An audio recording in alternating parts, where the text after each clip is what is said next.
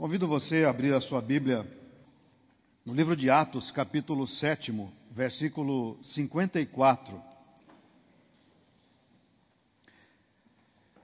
Exemplo de vida é a marca distintiva que cada cristão mostra ao mundo, à sociedade, através, muitas vezes, de atos sacrificiais que apontam para Jesus Cristo como o Senhor da vida. Exemplos de vida são a marca distinta dos cristãos que apontam para Jesus Cristo como Senhor e assim torna-se um testemunho de vida. Hoje iniciamos a série Sal e Luz, que tratará de aspectos centrais a respeito do testemunho cristão. Entre os cristãos, especialmente os evangélicos no Brasil, a palavra testemunho possui pelo menos dois significados. O primeiro é o etimológico, a tradução, que é a mais comum. Testemunhar é fazer uma declaração daquilo que se presenciou, sentido muito utilizado pela justiça. Alguém que presenciou um crime é uma peça, é uma testemunha-chave para a elucidação daquele caso. Testemunhar nesse sentido é falar daquilo que se viu, daquilo que se presenciou. Assim, falar de Jesus dentro desse contexto é também testemunhar. E esse é o primeiro sentido entre os cristãos da palavra testemunho, falar a respeito de Jesus Cristo. Portanto, testemunhar aos outros daquilo que Deus fez a nossa vida, contar aos outros as boas novas da salvação. Em outras palavras, evangelizar alguém é testemunhar. Mas há um outro sentido entre os evangélicos da palavra testemunho. Uh, outro, e esse outro sentido tem a ver com os atos da vida, com as atitudes positivas ou negativas da vida do cristão. Por essa noção, por esta percepção da palavra testemunho, mentir, por exemplo, para os evangélicos é dar um mau testemunho da fé cristã. E ao passo que agir com honestidade em todos os aspectos da vida é dar um excelente testemunho da fé cristã. Portanto, entre os cristãos, especialmente os evangélicos, a palavra testemunho ganha dois sentidos: um de falar e outro do exemplo de vida, de como se vive, dos exemplos bons ou maus. Um ou outro será um testemunho à sociedade daquilo que se vive. Mesmo que se use da palavra para pregar, mesmo que não fale, mesmo que não relate, mesmo que não se abra a boca, dar bons exemplos nesse sentido é também testemunhar a respeito da fé cristã. Exemplo maior dessa visão são as palavras de Francisco de Assis, muito conhecidas. Pregue o evangelho em todo tempo. Se necessário, use palavras. Pregue o evangelho em todo tempo se necessário, use palavras. E a Bíblia está repleta de pessoas que deram testemunho da fé cristã com atitudes como exemplos e também com palavras, seja falando a respeito da ação de Deus em suas vidas. E veremos hoje o exemplo de Estevão, que fez da sua própria vida um testemunho de fé. O texto que nós acabamos de ler fala de um homem assim, que fez de sua vida um exemplo, um testemunho de fé. Mas afinal, quem era Estevão? Quem era Estevão? Estevão foi um dos sete homens escolhidos pelos discípulos pouco depois da ressurreição de Jesus para cuidar da distribuição, da assistência às viúvas da igreja, a fim de que os próprios apóstolos pudessem ficar com o tempo mais livre para as suas tarefas espirituais e de liderança cristã entre as pessoas. Estevão foi escolhido entre estes para ser um diácono. Estevão era um desses diáconos e era alguém que se destacava dos demais. Havia algo além na vida de Estevão que o fazia destacar-se entre os demais diáconos, entre os outros diáconos que também foram escolhidos para aquela tarefa.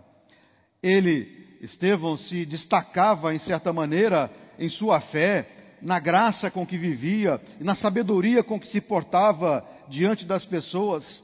Estevão era alguém que realizava muito mais do que a obra especial que lhe fora designada, que era a ação social, que era o diaconato, que era a misericórdia, pois destacava-se entre os principais na realização de milagres, por exemplo, e também na proclamação, na pregação do Evangelho. Portanto, Estevão ia além da sua atividade diaconal, da sua atividade de cuidar das viúvas. Era reconhecido entre todos como alguém que de fato possuía algo além do simples ato da misericórdia, do simples ato do serviço, de servir aqueles que careciam. Por causa de todo esse comprometimento com Cristo, logo Estevão se tornou alvo dos judeus, por conta da sua ação, por conta do seu testemunho, por conta da sua proclamação por conta do seu trabalho, ele com certeza criou algum tipo de dificuldade com os judeus, que o levaram perante o sinédrio com acusações falsas. Na verdade, o acusaram de blasfêmia.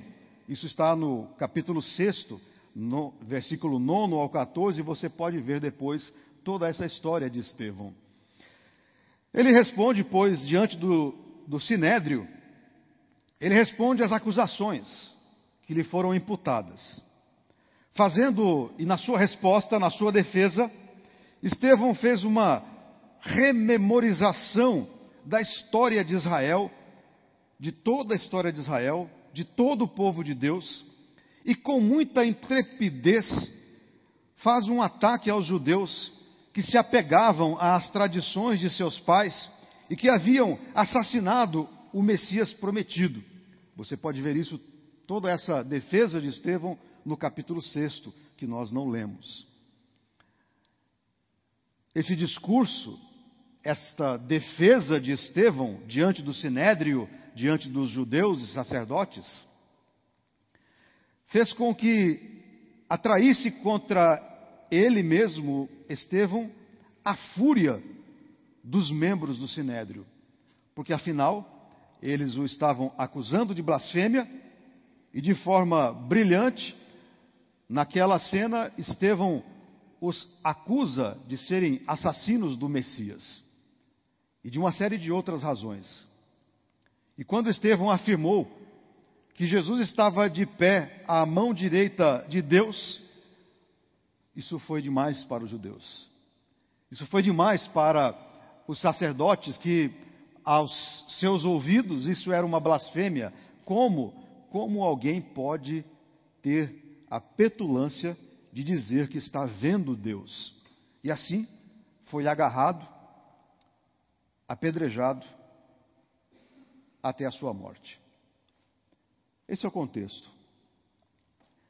Essa é resumidamente a história de Estevão. Diante do texto lido, o que podemos aprender através da vida deste homem? Vejamos três características que esse servo de Deus possuía. Nós veremos pelo menos algum, três características na vida deste homem que nos serve é, com certeza de inspiração, de exemplo. Em primeiro lugar, Estevão era um profundo conhecedor e por conta disso um proclamador da palavra de Deus. Estevão era um profundo conhecedor não só das Escrituras, como também de toda a história do povo de Israel. Em sua defesa, que nós não lemos, que é o capítulo, início do capítulo sétimo, em sua defesa, ele passa em revista toda a história de Israel, os principais pontos da história de Israel, ele narra para os membros, os integrantes do Sinédrio. No capítulo 7, do versículo 1 até o 53, ele faz uma retrospectiva sobre toda a história do povo de Israel.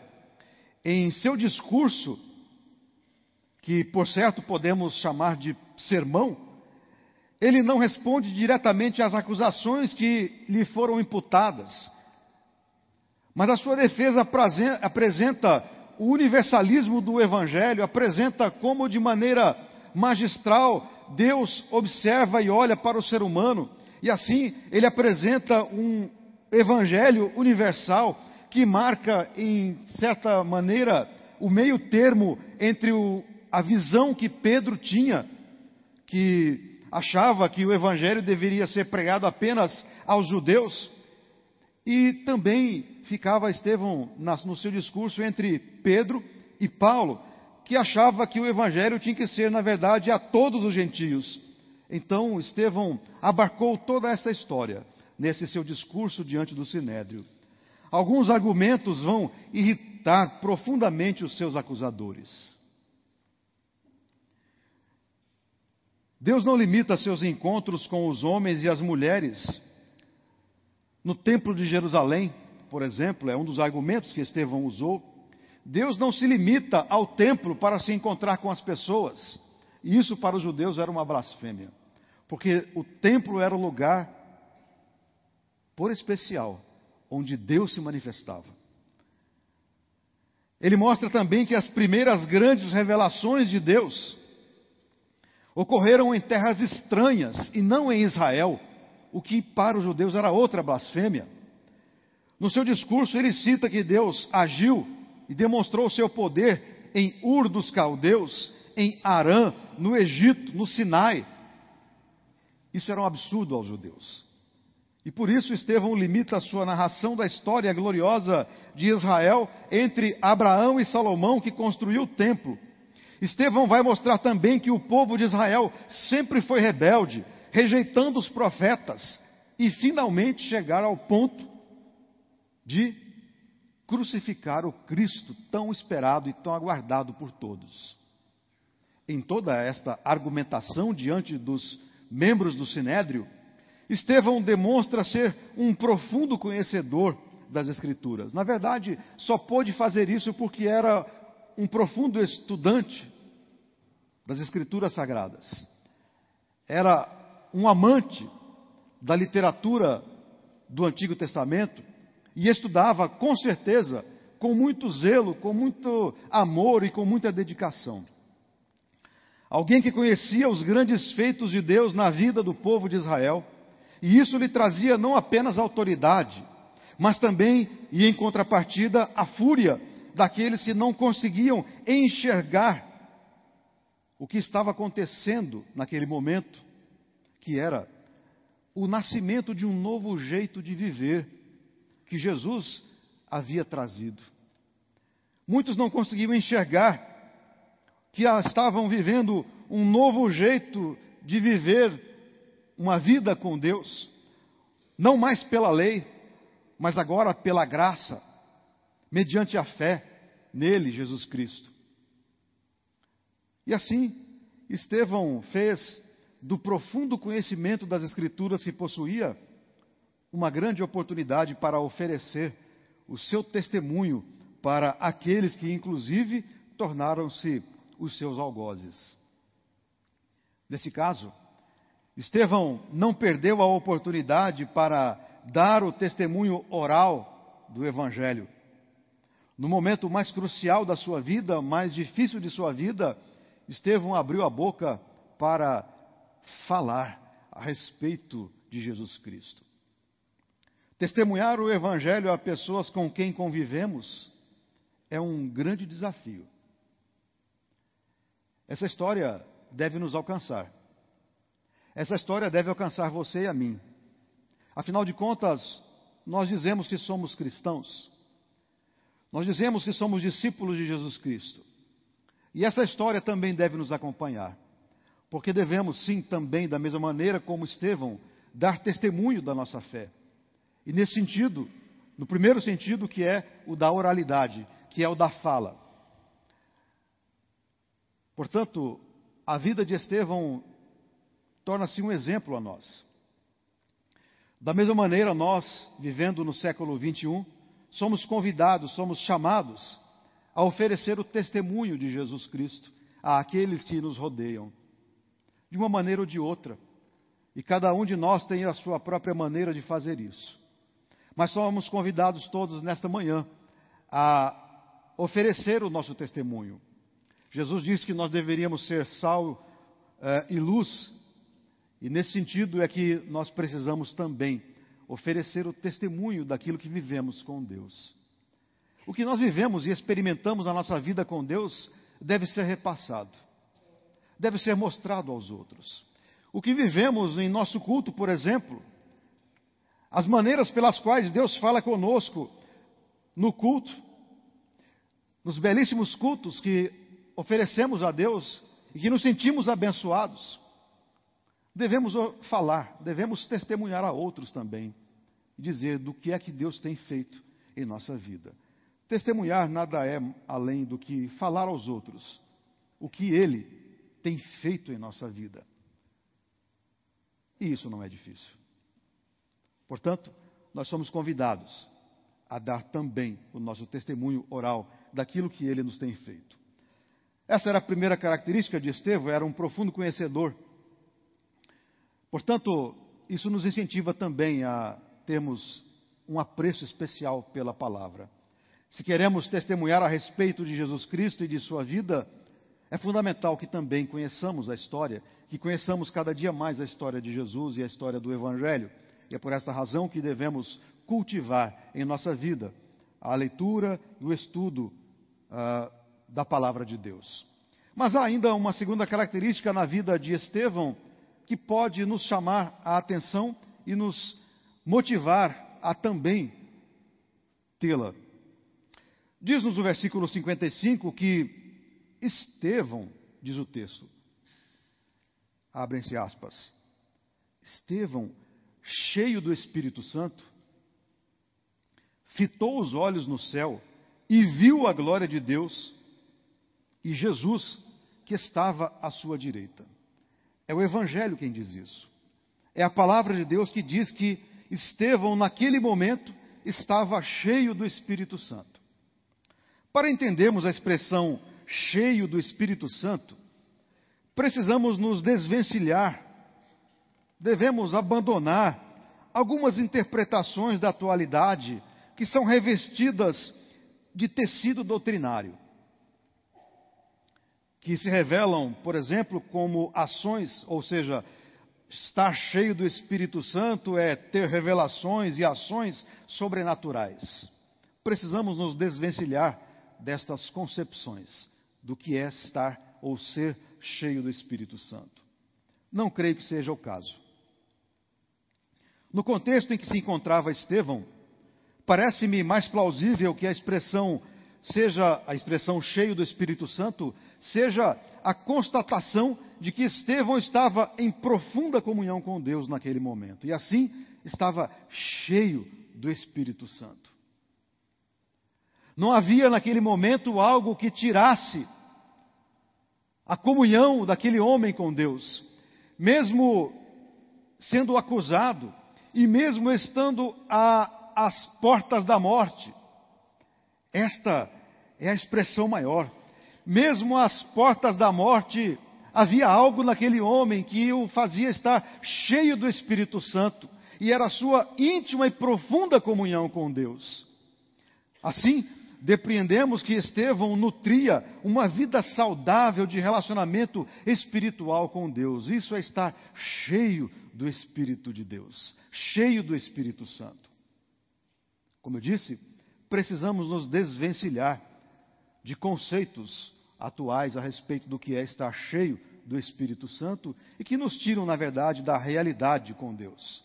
Estar cheio do Espírito Santo é de fato estar em íntima, profunda comunhão com Deus.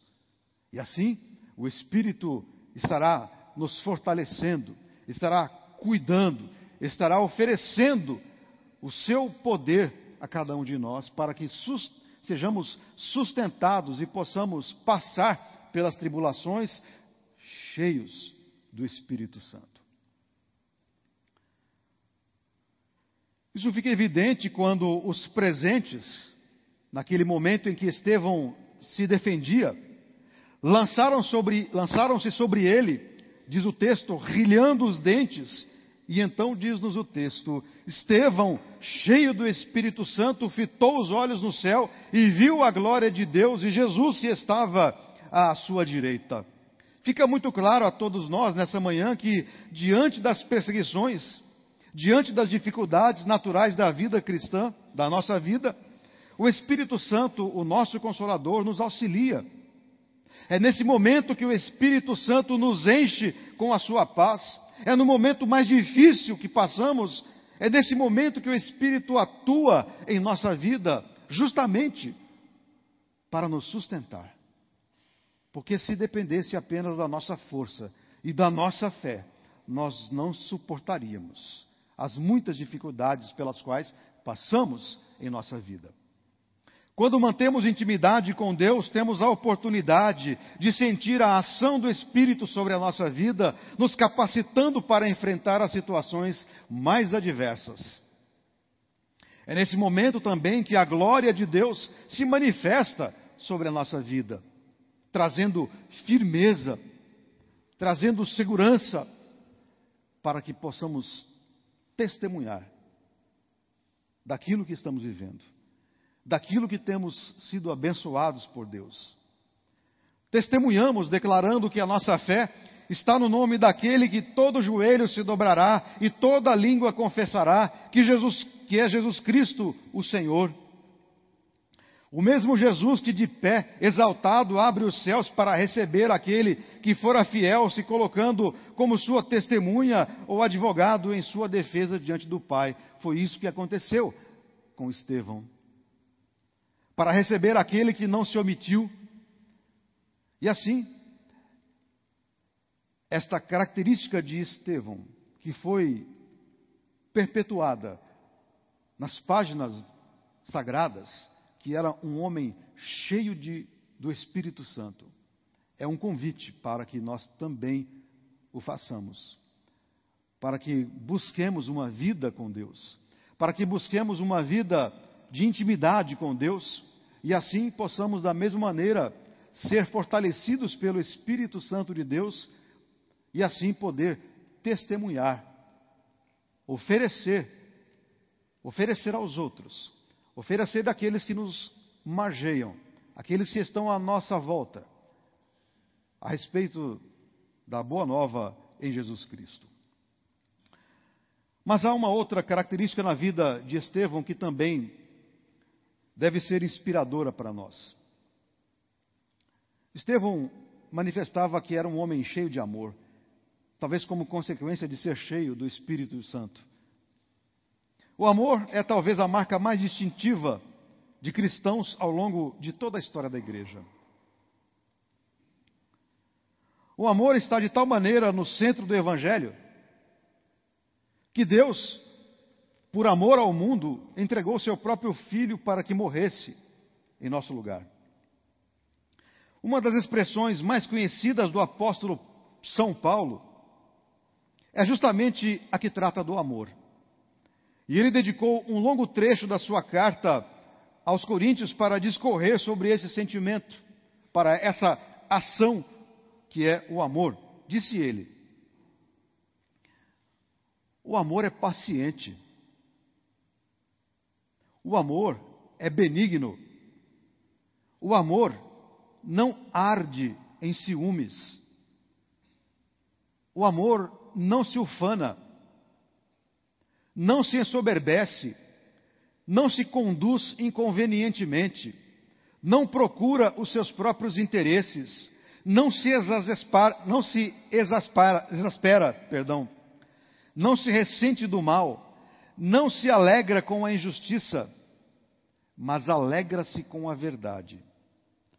Tudo sofre, tudo crê, tudo espera, tudo suporta. E por fim, conclui o apóstolo: o amor jamais acaba. 1 Coríntios 13. Pois bem, é justamente esse sublime sentimento que se transforma em ação que Estevão testemunha para os seus próprios algozes.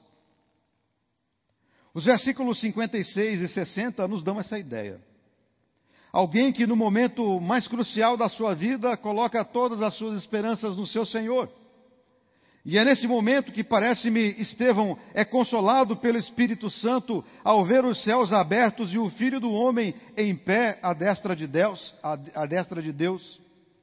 Estevão era cheio também do amor que havia transformado a sua vida. Ele demonstrou muito amor aos seus opositores. Aquelas testemunhas que o levaram ao sinédrio e que agora deveriam apedrejá-lo até a morte. E o fizeram. É nesse momento de martírio e sofrimento que Estevão invoca ao seu Senhor e clama para que ele, o seu Senhor, que Jesus receba o seu espírito, mas que também perdoe aqueles que o atacavam. Uma expressão gloriosa de amor. Como Jesus, Estevão clama em alta voz: Senhor, não lhes imputes este pecado, não leve em consideração, Senhor, o que eles estão fazendo comigo. Não leve, Senhor, em consideração que eles estão me matando. Perdoa-os por isso.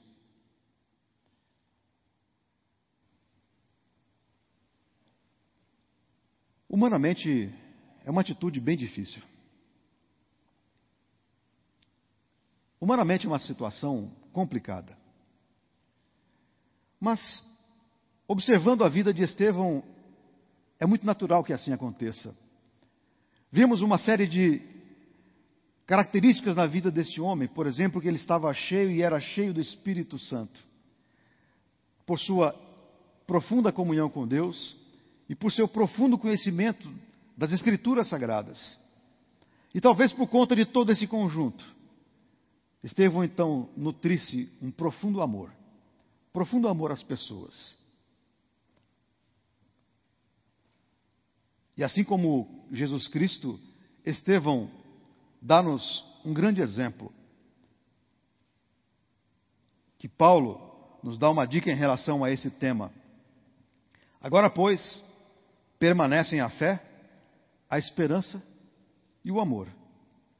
Estes três. Porém, o maior destes é o amor. E o próprio Senhor Jesus nos convida a amarmos-nos uns aos outros como Ele mesmo nos amou. Amor. Esse talvez seja o maior de todos os testemunhos que o cristianismo pode oferecer ao mundo. O maior testemunho que nós podemos oferecer é o amor.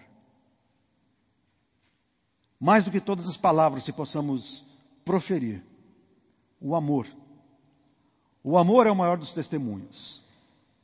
Eu gosto muito de um ditado africano que diz o seguinte: O que você faz, ou seja, o jeito como você é, o jeito como você age, os seus atos ribombam tão alto que eu não consigo ouvir o que você diz. O que você faz, o que você é, os seus atos, as suas atitudes ribombam tão alto que fazem com que as suas palavras não sejam ouvidas, mesmo que sejam palavras que queiram falar a respeito de coisas boas. Que o amor seja o grande testemunho que nós também possamos oferecer àqueles que estão à nossa volta. Talvez você esteja nesse momento pensando a respeito de sua vida e de qual tem sido a sua atitude diante da necessidade de testemunhar a respeito do Evangelho de Jesus Cristo.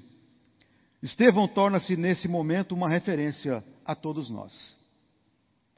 Só conseguiremos testemunhar o Evangelho se vivermos o Evangelho. Estevão mantinha uma vida espiritual com Deus que pôde ser um grande estímulo e que pode ser um grande estímulo a todos nós. Foi a experiência com Deus que fez com que Estevão pudesse ter alegria e prazer em estudar a palavra e assim conhecê-la profundamente e, por consequência, conhecer a Deus. Portanto, o conhecimento da palavra de Deus fez com que Estevão pudesse dar o seu testemunho verbal, oral, do Evangelho de Jesus Cristo. Mas o testemunho de Estevão ultrapassou a oralidade. Ao perdoar os seus acusadores, demonstrou-lhes amor, e isso com certeza ecoou em suas vidas como um grande testemunho. Que assim seja em nossa vida também. Que nós possamos ter uma vida de testemunho, seja pela palavra, seja com nossa atitude, mas que, como igreja, sejamos testemunhas de Jesus Cristo. Que Ele nos abençoe e nos fortaleça para tal. A Ele toda a glória e toda a honra. Amém.